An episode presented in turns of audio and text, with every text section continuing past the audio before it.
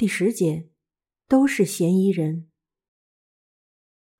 香太郎说：“时间大概剩下不到一周。根据刚才用锯齿测量的情况，粗略计算一下，到时候水就会淹到地下二层的地板上一米高。如果超过这个高度，卷扬机就会变得难以操作。另外，发电机到那时候也会没有燃料了，很难认为。”在漆黑的地下建筑里还能保持冷静。在那之前，我们必须找出混在我们九个人中的杀人犯，让犯人留在那个小房间，负责转动卷扬机。就算知道犯人是谁，犯人也不会听话吧？花无意中嘀咕。确实如此，就算找到犯人，犯人也不可能坦然牺牲。可是，只有弄清楚是谁干的，才能好好商量，不是吗？如果犯人替我们转动卷扬机，我们就一起赔偿那个人的遗嘱什么的。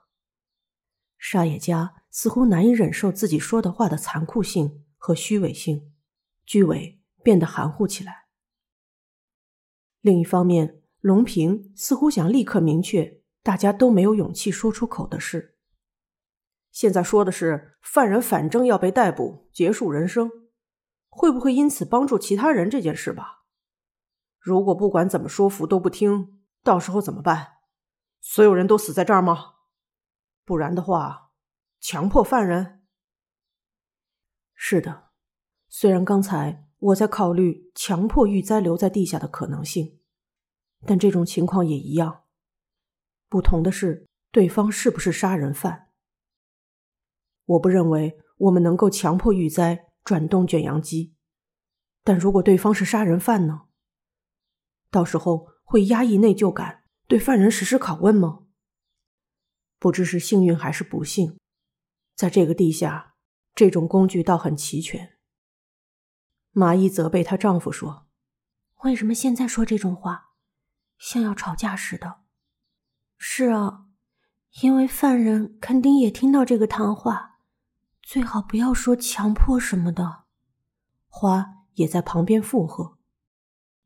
我也同意他们两人的想法。如果不知道谁是犯人，只说一些像是逼迫犯人的话，也无济于事。我之所以这么想，是不是因为到了紧要关头，我也会对犯人施加暴力呢？香太郎像班主任一样听着大家的讨论，最后说道。罪行被揭发后，犯人会怎么做？现在想了也没有用，还要看犯人是谁。现在明确的是，如果不知道犯人是谁，我们就无法决定谁留在地下。我想我们都有同样的感受吧。大家老实的点点头。既然这样，我们绝对要找出犯人。最可怕的是，我们还不知道犯人的真面目。就迎来了时间限制。如果我们不知道九个人中谁是犯人，就必须选择一个人留在地下，那会怎么样？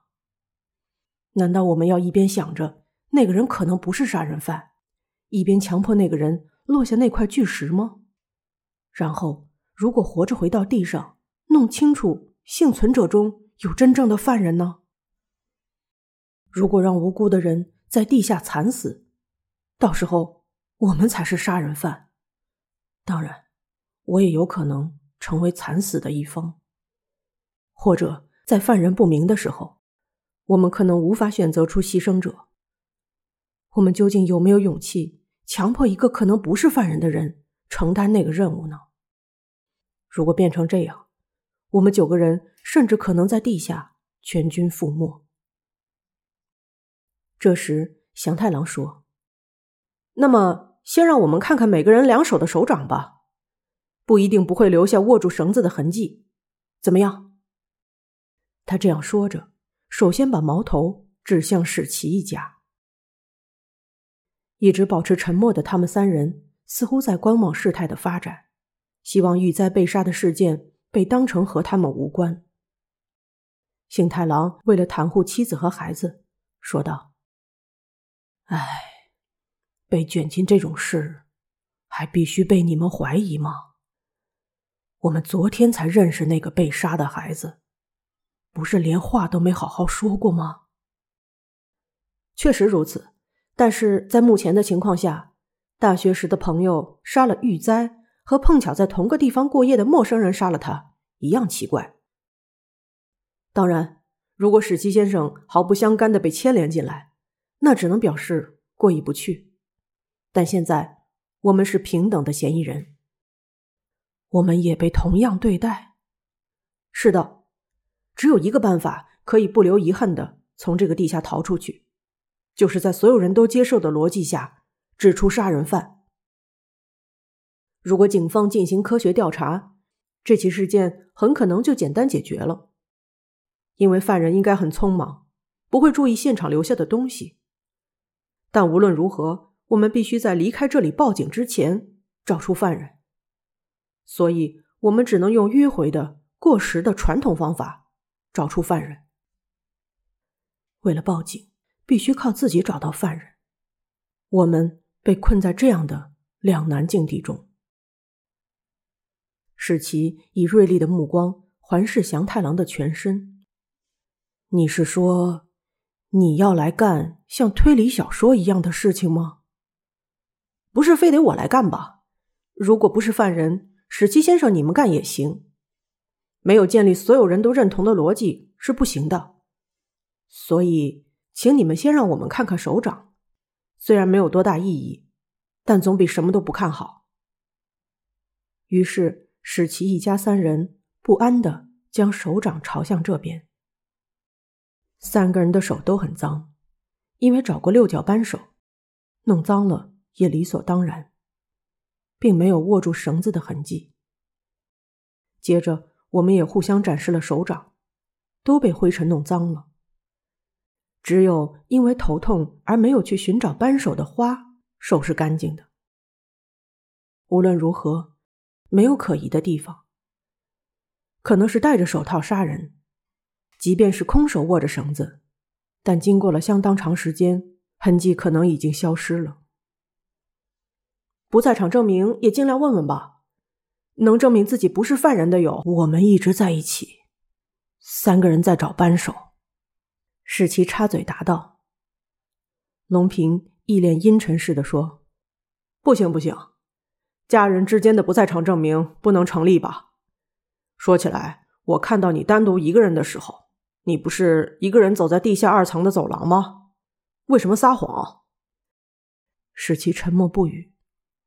怀疑的目光集中在这一家人身上，三个人缩成一团。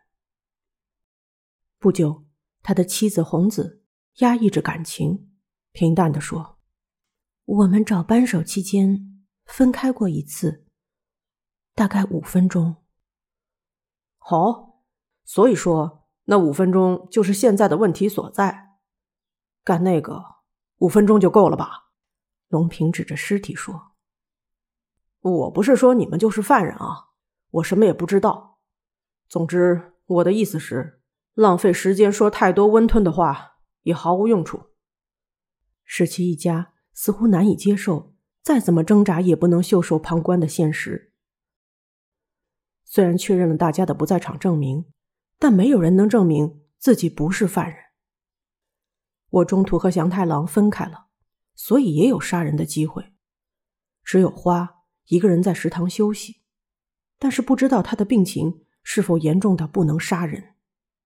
不，没关系，我也是嫌疑人，虽然很辛苦，但说这种话也没有意义。花先发制人似的说：“好吧，大家都是嫌疑人，好在没有人被排挤在外。”祥太郎说的最后一句话根本不是玩笑话。虽然不知道犯人是谁，令人害怕，但人际关系出现裂痕，不能冷静的交谈，也同样危险。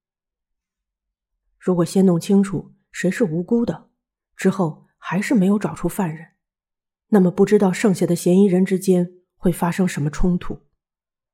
与其这样，不如全员一致，可能更好。犯人打算怎么办呢？等到时间过去。我们不得不选出一个人吗？这样做，然后抽不中签，让自己以外的人留在这里就可以吗？这就好像不仅杀了玉灾君，还杀了那个人。麻衣，你刚才不是说最好不要说这种话吗？龙平责备麻衣，但这一次沙野家却说：“这当中真的有那么坏的人吗？虽然不知道为什么要杀玉灾学长，但是把理由全都说出来不就好了吗？这样的话，也许我们也能为那个人做点什么。”沙野家很拼命，这当然不是对犯人热情什么的。如果这样说，犯人就会主动承认，事件得以迅速解决，我们能够逃出地下。我们无法放弃这样的希望。我也忍不住希望会有人举手说自己就是犯人。不知何时，我们九个人一直默默的看着对方的脸色，就像在说，此时犯人的脸色会有所变化。